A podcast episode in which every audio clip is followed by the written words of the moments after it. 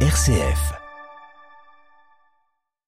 Les États-Unis souhaitent plus de coopération politique et économique sur le continent américain du nord au sud, des ambitions exprimées lors du sommet des Amériques, mais revues à la baisse par les désaccords diplomatiques. Le Canada impose de nouvelles sanctions à la Russie. Ottawa décide d'interdire à tous ses consultants de collaborer avec des industries gazières et pétrolières russes. Les détails à suivre de notre correspondant. Au Moyen-Orient, la Syrie redoute un été caniculaire. La sécheresse est déjà présente et menace la sécurité alimentaire. Enfin, dans notre dossier focus sur les relations tendues entre la République démocratique du Congo et le Rwanda.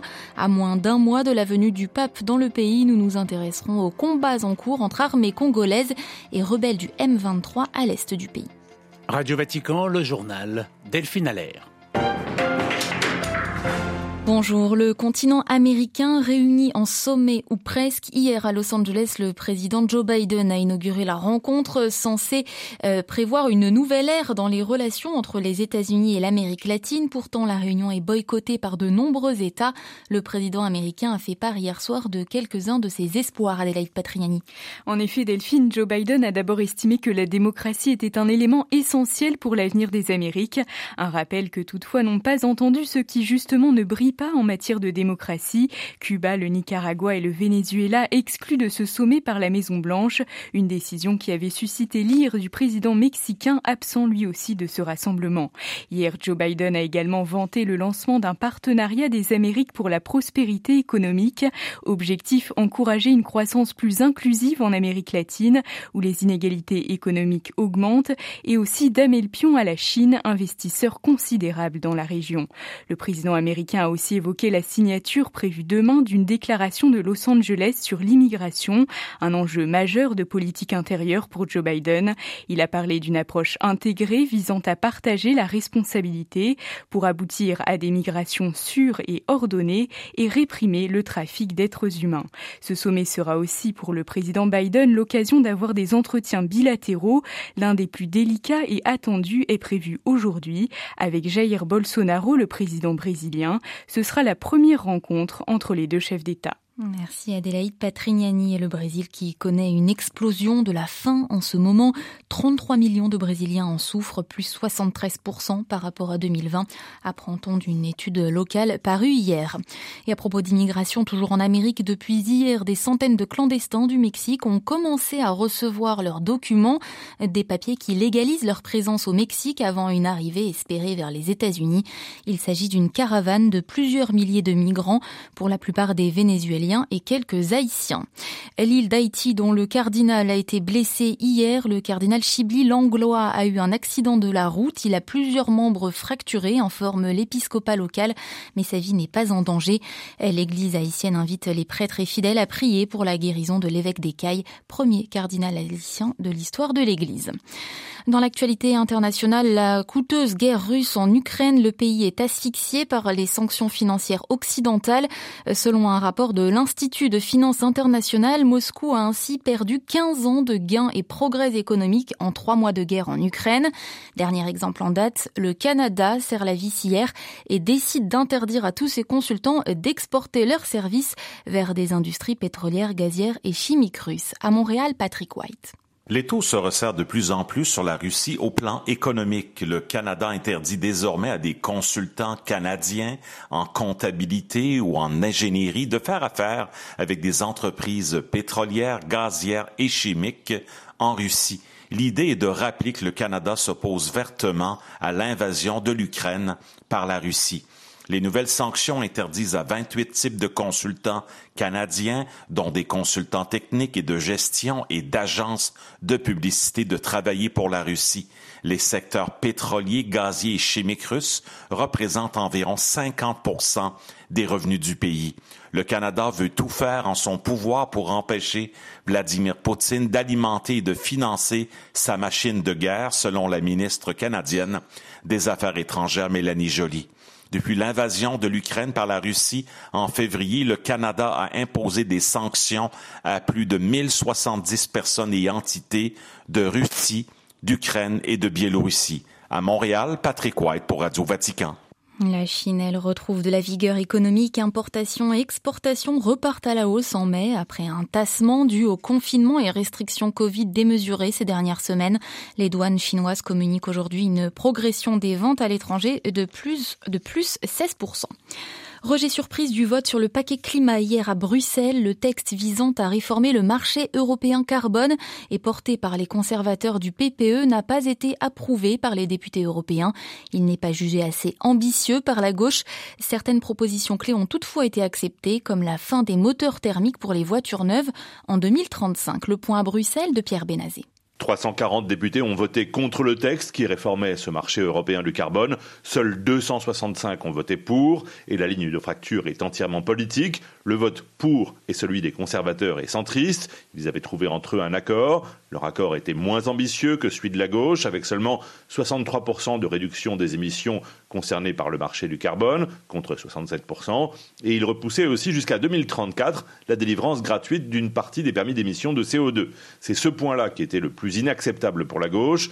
Pour les socialistes et les écologistes, c'était d'abord une question de principe, mais il y a pour eux un autre problème. La date de 2034 poussait automatiquement l'entrée en vigueur de la future taxe carbone. Ce mécanisme d'ajustement aux frontières est destiné à taxer à l'importation en Europe des biens qui auront été produits dans des pays avec des critères climatiques moins ambitieux. Ceci afin de ne pas handicaper les producteurs européens, afin de ne pas les inciter à délocaliser pour produire ailleurs dans des conditions moins exigeantes, et afin de pousser aussi les pays non européens à adopter des modes de production moins polluants pour espérer vendre leurs produits en Europe. Avec l'échec de ce vote, le texte va donc devoir être renégocié par le Parlement européen en vue d'un compromis solide qui ne serait pas à nouveau mis à terre au moment du vote final. Pierre Benazet, Bruxelles, RFI pour Radio Vatican. Cassure diplomatique entre l'Espagne et l'Algérie. Hier, Alger a suspendu un traité de coopération avec Madrid, dénonçant un revirement espagnol en mars sur la question du Sahara occidental. Le royaume espagnol est désormais allié, aligné sur son allié, le royaume marocain, mécontentant le voisin algérien. Le 18 mars, Madrid a porté son soutien au projet d'autonomie marocain dans cette région du Sahara, alors qu'Alger soutient les indépendantistes sahraouis euh, du Front Polisario. L'Iran, rappelé à l'ordre sur le nucléaire américain et européen, ont fait adopter hier à l'AIEA, l'Agence internationale de l'énergie atomique, un blâme à Téhéran sur ses prétendues activités nucléaires cachées. Il déplore l'absence de réponse techniquement crédible concernant des traces d'uranium enrichi retrouvées sur trois sites non déclarés. Une loi pour payer les dettes de gaz iranien et assurer la sécurité alimentaire. Elle a été adoptée hier par le Parlement irakien, alors que l'Irak entre de plein pied dans un été caniculaire où les températures frôlent les 50 degrés. Bagdad veut assurer le fonctionnement de ses centrales et éviter une réduction des importations de gaz qui sont souvent suspendues par cet influent voisin iranien. Au Moyen-Orient, la sécheresse menace aussi la Syrie, la perturbation des flux d'exportation de blé et de céréales suite à la guerre en Ukraine et aux sanctions occidentales font également euh, craindre une crise alimentaire dans le pays. À Beyrouth, les explications de Paul Khalife. Éprouvée par plus de dix années de guerre, la population syrienne est confrontée à une famine en raison d'une mauvaise récolte de blé provoquée par une sévère sécheresse. Une faible pluviométrie due au changement climatique et les retenues d'eau en Turquie et dans les régions contrôlées par les groupes pro-turcs ont sérieusement réduit le débit de l'Euphrate, du Khabour et d'autres cours d'eau, entraînant de graves problèmes d'irrigation. Conséquence de cette catastrophe, les vastes étendues de terres agricoles qui étaient plantées de blé et suffisaient à nourrir la Syrie ont été transformées en pâturage. L'État central, affaibli par dix ans de guerre et par les sanctions occidentales, manque de moyens pour aider les agriculteurs. L'administration kurde autoproclamée ne dispose pas des ressources nécessaires pour sauver la saison dans les plaines du nord-est, appelées autrefois le grenier à blé de la Syrie. La perturbation des exportations de céréales en raison de la guerre en Ukraine a aggravé la situation. 60% des Syriens souffrent déjà de sous-alimentation. La sécheresse va amplifier leur malheur et les risques d'une sévère famine sont sérieux. Paul Khalife, Beyrouth, RFI pour Radio Vatican. Beyrouth, où le synode annuel des évêques de l'église maronite débute aujourd'hui pour trois jours d'exercice spirituel avant des travaux synodaux dès lundi. Le patriarche Béchar Araï a prié pour la stabilité au Liban afin que le pays puisse surmonter les multiples crises dans lesquelles il se trouve. Pour parler de l'ONU ont commencé hier au Soudan. Sept mois après le coup d'État militaire, ces discussions intersoudanaises sont cependant boycottées des principales forces civiles. Condition sine qua non, elles réclament d'abord la fin de la répression et la libération de prisonniers avant tout dialogue. Depuis avril, de violents combats opposent l'armée congolaise et le groupe militaire M23, des violences concentrées sur la façade orientale de la RDC le long de la frontière rwandaise. Le groupe militaire M23 accuse le gouvernement congolais de marginaliser leur minorité ethnique, les Tutsis.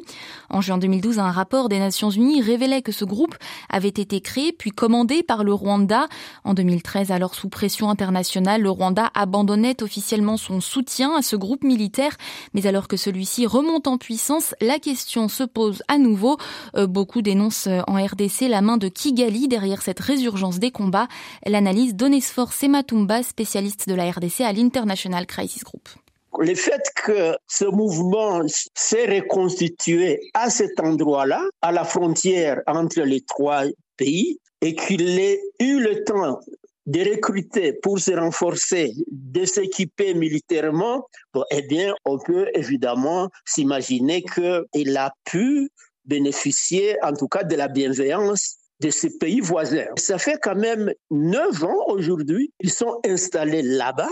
au début, on parlait de 200 hommes, mais s'ils peuvent maintenant lancer des attaques de, de grande envergure jusqu'à menacer et vraiment à secouer la zone ici, c'est que évidemment ils ont dû se renforcer en hommes, c'est-à-dire par les recrutements et en équipement militaire. On ne peut pas dire que c'est dans cette zone isolée, en plein parc, loin du monde entier presque, en tout cas, qu'ils ont pu euh, trouver toutes ces facilités-là. D'où viennent ces tensions entre la RDC et le Rwanda? Il y a une histoire, il y a une histoire entre, entre le Congo et le Rwanda, et ce n'est pas une histoire heureuse. Chaque fois, si vous voulez, que les Congolais, en général, voient ou soupçonnent l'implication du Rwanda, eh bien, c'est tous ces souvenirs qui reviennent. Ça ressemble à une marmite qui est, qui est couverte Bon, et chaque fois qu'il y a une occasion, comme par exemple cette guerre de 1-23, et que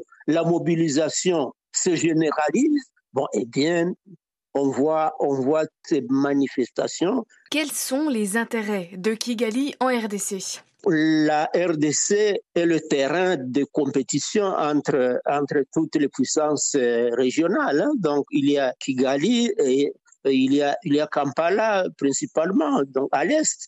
Les deux pays sont, sont en rivalité féroce.